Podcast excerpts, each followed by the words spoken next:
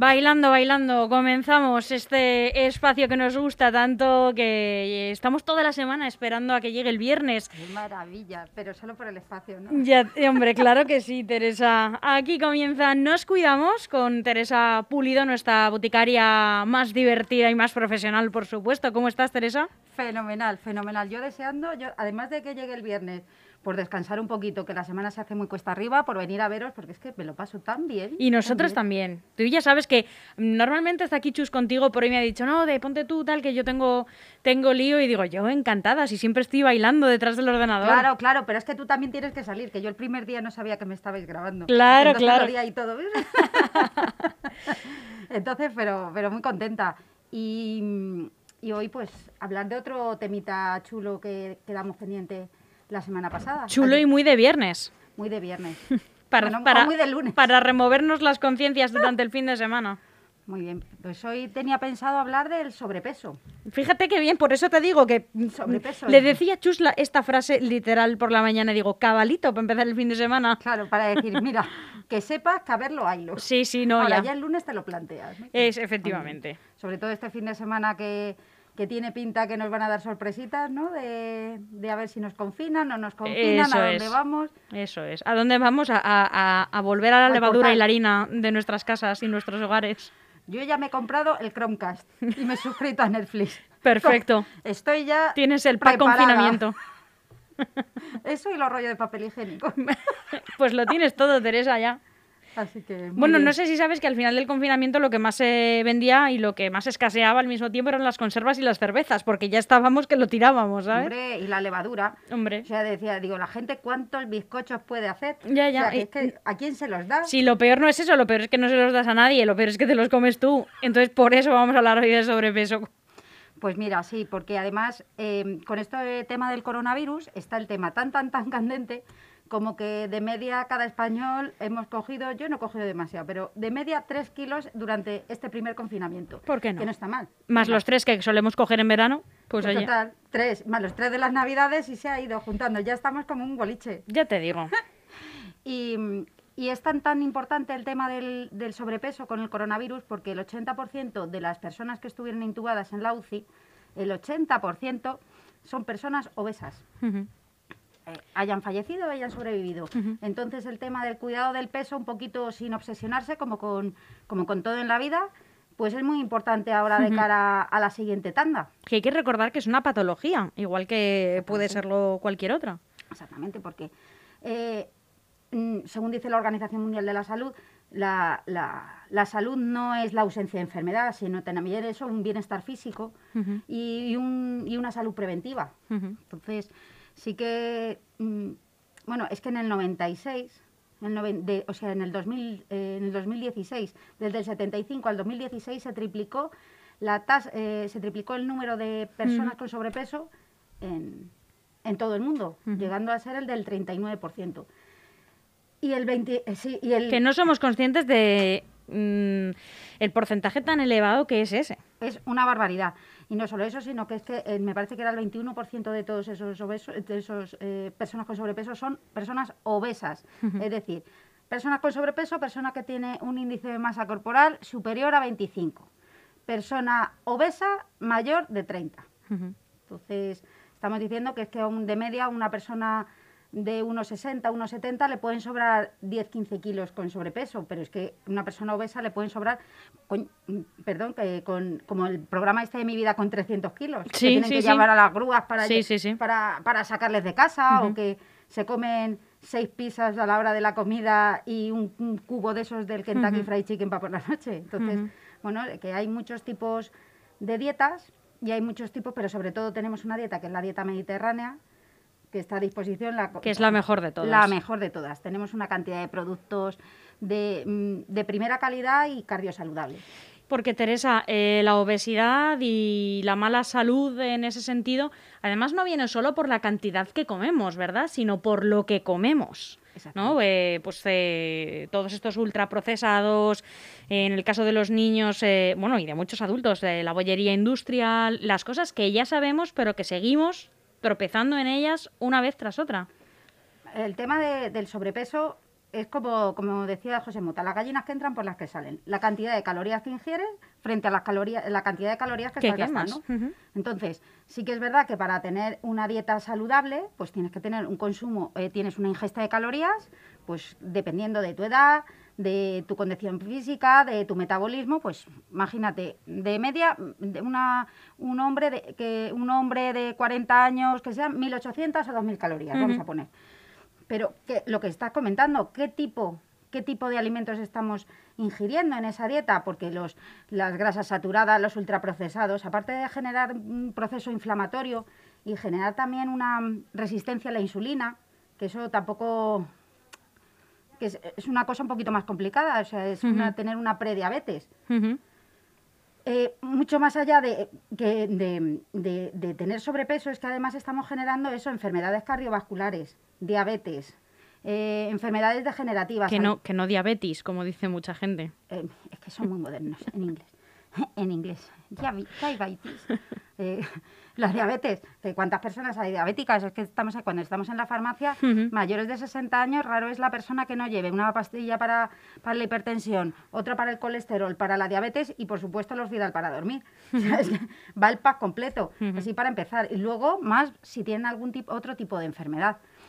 Entonces, eh, eh, también incluso hay algunos tipos de cánceres que se desarrollan más cuanto más sobrepeso tienes. Por ejemplo, cáncer de mama, de próstata, de, hígado.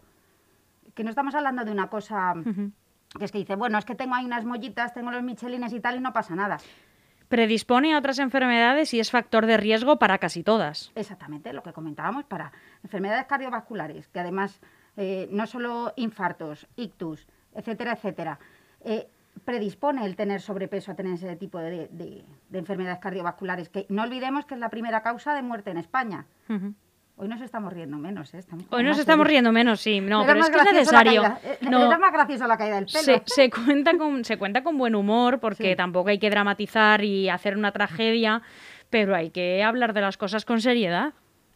Y, y bueno, y esto que decíamos esto, eh, la diabetes, la diabetes, cuidado, porque una cosa es la diabetes, te tomas la metformina o la pastilla que te receta el del médico y una dieta eh, adecuada a personas diabéticas con su ingesta de comida cinco veces diarias, etcétera, etcétera, pero que es que si no te cuidas pasas a ser eh, diabético insulino dependiente. Y entonces ahí ya tienes problemas que te puedes quedar ciego, te pueden amputar dedos de los pies, problemas renales. No estamos hablando de, De una enfermedad de, de risa. no, aunque como es más silenciosa así, parece que, buah, no pasa nada. buah, Sí, está muy paso". extendida, ¿no? Pero al mismo tiempo muy invisibilizada. Hace unos meses tuvimos aquí a, a la presidenta y a la vicepresidenta de la Asociación de Diabéticos de aquí de Leganés y, y decían eso, es una enfermedad que todo, todo el mundo calcula que la gente mayor la tiene, hay gente y niños pequeños que la tienen, pero es una enfermedad que al mismo tiempo que la gente la conoce, ¿no? Es como enfermedades raras que desgraciadamente, pues mm, si no te ha tocado probablemente no la conozcas, es una enfermedad también muy invisibilizada, a la que se le resta mucha importancia por lo extendida que está. Y es que ellas querían ser conscientes de que, bueno, aparte de todos los avances eh, que hay con respecto a esta enfermedad, es una enfermedad muy peligrosa y que puedes controlar tú mismo si no eres eh, diabético tipo 1, claro. Exactamente. Vamos, es que simplemente con tener una dieta adecuada, eso, controlar el sobrepeso, o sea, no digo que sea una persona estricta ni que vayamos a ser Giselle Ujú. Bunchen o quien o la modelo que se lleve ahora, que yo ya estoy muy perdida, pero claro, eh, que hay un término medio entre estar sano, el cuidarte, el tener una dieta pues que incluyendo las cinco raciones de frutas y verduras diarias, el hacer entre 150 a 180 minutos de ejercicio semanal, andar mucho, porque así también estimulas eh, la función del hígado, del páncreas. Entonces, ahí vamos a regular la glucemia perfectamente. Em, mm, pues eso, las cinco raciones de fruta y verdura, comer legumbre por lo menos dos, tres veces en semana. Eh, ¿Por qué la legumbre o por qué los frutos secos? Porque te mantiene el índice de glucemia estable durante todo el día, con lo cual evitas esos picos de azúcar, esos picos de glucosa y, y evitas luego también las, las bajadas de, az- de azúcar. Y con lo cual, cuando hay bajada de azúcar, atracón. Importante, frutos secos, si pueden ser al natural, mejor, porque muchas veces decimos, ah, frutos secos, qué ricos están los quicos, los Eso- eso no, cacahuetes. bueno, no, no, vamos a ver. Claro, No, qué, qué ricos los cacahuetes nueces. fritos con sal y con miel, eso no es. Son Eso- frutos secos frutos- en un yogur, en una ensalada o eh, como, un, como un snack, pero en crudo, si puede ser. Claro, en crudo, porque no es lo mismo como decir, mira, es que, es que yo como pescado. Comes pescado y comes eh, las varitas esas de merluza con el súper rebozado un dedo, tal. No, pues es un pescado a la plancha. O surimi, o sí. Sí. O las, bulas, o todo eso, son ultra, lo que comentabas antes, ultra, procesados. Que además eh, lo primero es que como llevan muchos aditivos, aditivos, sí quedan luego mucha más sensación de hambre, llevan mucha sal, con lo cual la retención de líquidos es más, es más, más importante. Y en la hora de las digestiones, pues genera mucho más estrés oxidativo, con lo cual también envejecemos mucho antes. Que también, oye, también aparte de estar con buen tipo, también tampoco que, que el cuerpo nos envejezca antes de lo esperado. Que tampoco pasa nada, también yo creo que es, vale decirlo, de vez, una vez cada X tiempo, pero no que sea lo normal que el pescado que comas, como tú decías, Teresa, pues sean las varitas, eh, que sobre todo es muy preocupante en los niños, ¿no? Porque, bueno, no, para que coma pescado es que le doy unos nuggets de, pescado, es que eso no es pescado, ¿no? Hay maneras muy divertidas, maneras súper ricas de, comer todo esto. Y, y, una cosa que tenemos, bueno, es que si se acostumbran a este determinado de, tipo de sabores, luego les va a ser mucho más complicado aceptar alimentos al natural, lo que comentabas, es que claro, si tú te comes las lo que decía los cacahuetes esos súper rebozados con la miel y tal, luego dale tú un cacahuete tostado. Pues es que no le sabe lo mismo, porque no, por ya, supuesto. Sus, ya sus, eh, sus glándulas, sus, eh, su sistema de, de detección de los sabores pues ya tiene un umbral que necesita un sabor mucho más potente para poder disfrutar de las cosas y al fin y al cabo la comida es un placer. Y que, Teresa, corrígeme si me equivoco, pero mm, eh, este tipo de alimentos que se tratan y que se te tomas pues con sal, eh, con tostado con miel, eh, tanto los sabores salados como los dulces, creo que son sobre todo los dulces, crean como cierta adicción, con lo cual eh, tu cuerpo te va a pedir eh, más dulce que alimentos en crudo. Y te lo digo yo y te lo reconozco que, por ejemplo, el, café, incluso un buen café, soy incapaz de tomármelo sin un poco de sacarina, que ya es de verdad que reconozco que es la única sacarina que tomo. no tomo ni evidentemente ni en fruta ni en nada, simplemente en el, en el café pero, pero es que no puedo quitármela porque a mí me gusta así. Eh, ya tengo mi paladar acostumbrado. Entonces, claro, si acostumbras a tu paladar a todo, tomártelo muy azucarado, es que no te, vas, te van a sacar de ahí. Claro, entonces, yo, yo, pues yo tengo que reconocer que me lo tomo sin, sin, sin leche y sin, y sin azúcar. Y sin es, nada. es, como se debe, ¿eh? el café como es, pero yo te lo reconozco que no, no soy capaz de quitármelo. Igual que de, pequeña, de jovencita, sí que me gustaba muchísimo el dulce. Ahora cada vez es que no me gusta nada. Yo no sé si también acostumbrada cuando hacemos dietas, que lo primero que te quitas, pues eso, los azúcares, ya te vas acostumbrando, se te va haciendo el paladar a, no tomar azúcar y ya que mm, en el momento comer siquiera unas gominolas, que son, que ya hablaremos otro día de ellas, que es lo más horroroso que puede haber en el mundo, pero es que dices, madre mía, qué empalago. Totalmente, sí, sí. Y eso por un lado. Eh, algo iba a comentar. Ah, ¿y por qué entonces, ahora que decías del azúcar, las personas mayores no te das cuenta que es que siempre están con un caramelito que les gusta mucho? Sí, sí, sí, en el bolsillito, junto con el pañuelo. Claro, y es que a medida que van pasando los años vamos perdiendo eh, la capacidad de detectar otros sabores y, se queda, el que el único que se queda así con más predominancia es el dulce. Entonces, eh, no les sabe habitualmente la comida nada, excepto el dulce. Entonces siempre tiran de dulce Claro, que cumplir años. Es una cosa curiosa, bueno, mm, y, qué preocupante que salirse un poco de, esto, eh, la gente que está perdiendo ahora que, eh, bueno, que tienen eh, este problema con, con la COVID-19 de perder el gusto, ¿no? Y mm. la anosmia, y no recuerdo cuál es el del gusto. Anosmia es el del olfato claro, y... está relacionado, porque tú, Solo, tú, Solo, puedes detectar el, eh, el gusto, el, el, sabor de las cosas si hueles. Y cuando no hueles ya no lo detectas. Es como cuando estás constipado, que dices, a mí no me sabe a nada. Oh, qué horror, dices, pues, ¿sabe todo? Eh, a cartón. Mm, ya te digo, ya te digo. Qué desastre. ¿Qué opinas, eh, Teresa, de todo el movimiento Real Food? Eh, que, está ahora mismo súper en auge. Los superalimentos. Sí, los superalimentos, el, el, Real Food en general, este movimiento. Bueno, Yo contestaría el, mismo suspiro que has hecho tú, contestaría el mismo. Porque está, te sientes como mal de decir, pues yo no estoy tan de acuerdo, ¿no? Me, parece un, ya una cosa un poco extrema. A mí los talibanismos no me van nada. Estoy contigo, Teresa. Lo primero es que... Eh, vamos a ver esto. Eh, siempre, siempre he dicho que es que no me fío de la gente que no le gusta comer. Estoy contigo, Teresa. que sí, ¿ves? ¿ves? Ya lo sabía. Entonces, sí que es verdad que con todo tipo de movimientos de este tipo, de, mm, que son capaces de, de, de controlar todo hasta el punto de, ya no solo que la, que la comida sea más o menos orgánica, que evidentemente cuantos menos pesticidas, cuantos menos antibióticos tenga la carne o el pescado, evidentemente, todo eso eh, va para tu cuerpo y, y, y es que es evidente, esto por un lado, pero si tú a una persona que está sana le quitas la lactosa, el azúcar, el gluten, ¿es a eso a lo que te refieres? Eh, sí, bueno, eso ya me parece todavía más extremo. El real food, eh, yo me refiero solamente a, a, bueno, a que tienes que leer las etiquetas de todo, absolutamente todo lo que compras para ver que no llevan más de cinco ingredientes. Si llevan más de cinco ingredientes, ya se considera ultraprocesado. Bueno, yo eso no lo sabía, pero si por ejemplo lleva. Entonces vamos a ver. Unas Este, este movimiento, por ejemplo, No, dice digo, que el unas jamón... natillas hechas en casa. Mm. Ni tan mal, te digo, una cosa de cocina tradicional. A lo mejor lleva más de cinco ingredientes y yo no lo considero ultraprocesado. Hmm. Que digo que no es tanto, es que yo lo del real food, digo, yo pensaba que era porque sí que conozco a gente que es que lleva eh, eh, el tema de las dietas tan al límite y del cuidado del cuerpo que a lo mejor nos estamos olvidando también del cuidado de la mente, que va todo en el pack. Es como esta gente que sí, que sin ser celíaco se quita el gluten, ¿sabes? Como si no lo pasaran suficientemente mal eh, los celíacos, ¿no? Sí, que además es carísima la comida, les cuesta, tienen problemas, pues no, se lo quitan. ¿Por qué? Porque sí que es verdad que al quitarse determinados... Al quitarte cereales, es que no tiene más. cere- cereales o quien se quita la, totalmente la lactosa o tal, evidentemente te desinflama. Entonces, claro, que ves en el, en, el, en- en el espejo cada vez más flaca o tal y ya está. Y además la sensación, pues como le pasa a gente que le gusta controlar todo su entorno, la sensación de control sobre tu vida aumenta entonces piensas que tenemos, que yo creo que tenemos algún poder. Cuando la vida viene, lo que viene.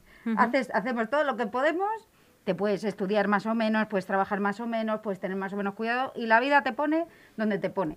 Ahora sí, lo que sí podemos es potenciar todos nuestros recursos para hacer frente a lo que nos pueda venir. Desde Pe- luego. Pero vamos, que el disfrutar de la comida, de los placeres de la comida, de la buena mesa y en buena compañía, yo creo que no hay otra cosa igual. No hay nada igual. No hay nada igual. Eso Mm. yo estoy estoy contigo, Teresa. estoy contigo. Eh, Teresa, como farmacéutica, ¿qué piensas eh, de los batidos, la gente que toma un batido por la noche solamente para cenar, este tipo de dietas, ¿no? Que incluyen otro tipo de alimentación, ¿no? Que sustituye una comida como puede ser una ensalada para cenar por un batido de proteínas que te llena más, que porque me imagino que en la farmacia se venden pero bien de ese tipo de productos.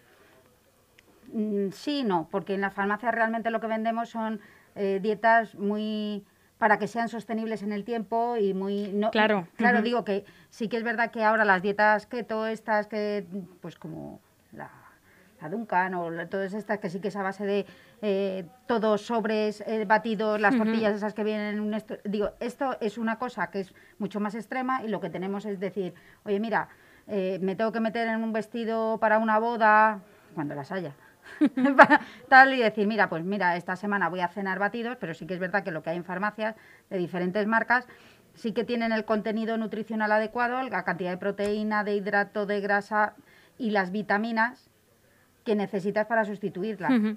Ahora bien, hay otras que es que dices, hay otras dietas que dicen, no, mira, vas a estar eh, tres meses, vas a estar dos meses a, a sobres, a batidos, a natillas de estas hiperproteicas, no te va a hacer un aporte de hidrato adecuado, vas a tirar de reserva y, lo, y evidentemente el- bajan, bajan de peso de forma increíble y súper rápida. Pero no es sostenible. No es sostenible por un lado. Luego, eh, eh, luego, eh, luego es que tiene un efecto rebote tremendo. Luego se queda el cuerpo como un pellejo breva, porque claro, es que tú, claro, la, la piel es elástica. Bueno, claro, es que ese es el otro de la, balanza de, de una vida equilibrada, ¿no? Una buena alimentación y ejercicio. Si no, no, ejercicio. no se podría entender una sin la otra. Claro, pero si pierdes 10 kilos en un mes, ¿Y no lo has fortalecido? ¿No lo has...? claro, es, eh, es que la piel no le da, no le da tiempo, por, por mucho que mucho ejercicio que hagas, es que no es elástica, es que eh, ni con el mejor reafirmante del mundo, porque la piel se ha dado tanto de sí y se ha encogido tanto que aparecen las estrías, la flacidez, etcétera, etcétera. Eso por un lado. Y luego los problemas hepáticos que generan este tipo de dietas. porque tú has hecho trabajar al, al hígado a unas velocidades increíbles, con lo cual eh, es muy frecuente que, que haya gente que le hayan salido quistes o que se les haya em, generado un hígado graso. Las transaminasas suben muchísimo, por eso en este tipo de dietas, cuando están eh, supervisadas por un médico, tienen eh, análisis continuos de sangre para controlar esas transaminasas. Sí que es verdad que si no hay un daño un poquito más que de, que de hígado graso, que si se queda en hígado, gra- en hígado graso, eh, el hígado es un órgano muy agradecido, que en el momento que le dejas de meter tóxicos, eh, de Ujú. paracetamol, alcohol, estas dietas de proteínas, empiezas a andar y te tomas algún suplemento, pues eso de alcachofa, de cardo mariano, tal, regenera muy bien y muy rápido. ¿Y qué hay del ayuno intermitente? Bueno, esto me lo dijo Chus el otro día y yo, "Jal, esto es nuevo. Y no, me informáis, no es nuevo. No es, no- bueno, Jennifer Aniston creo que lo lleva haciendo por los años de los años. Te digo Jennifer Aniston porque es como una personalidad de- que... Si lo hacía cuando estaba con Brad Pitt, lo hacemos. Bueno, que la dejó, ¿eh, Teresa? Que la dejó, cuidado. Pero es que tú mira también, vamos a ver, te dejan, pues qué pena, pero te dejan, ¿cómo es con, por quién era? La, la Por Angelina Jolie. Por Angelina Jolie dice, mira, es que no, no se puede competir. Yo es que No soy de yo soy team Jennifer. Team Jennifer, yo también. Yo también. 100%, 100%, hombre, por favor. Oye, y qué, qué bien cumple los años, ¿eh? Ya Que te tiene digo. 50 palos, ¿eh? ya te digo, ya te Está digo. Fenomenal, fenomenal. ¿Qué hay de este el ayuno ayuno? intermitente, pues eh, yo no lo conocía especialmente, pero sí que se basa, además que tiene ensayos clínicos, eh, se ha visto que se basa en que tú puedes comer prácticamente lo que quieras durante un periodo de tiempo de entre 6 8 horas al día. Y el resto solo puedes tomar o agua o, o líquidos O que agua, ¿no? O té, o infusión. Sí, líquidos que no te dan calorías. Yo he visto que son infusiones, eh, pues eso, agua, a lo mejor algún refresco light, tampoco mucho, porque, pero vamos, que no tienen calorías. Eso durante el resto, durante el resto del día.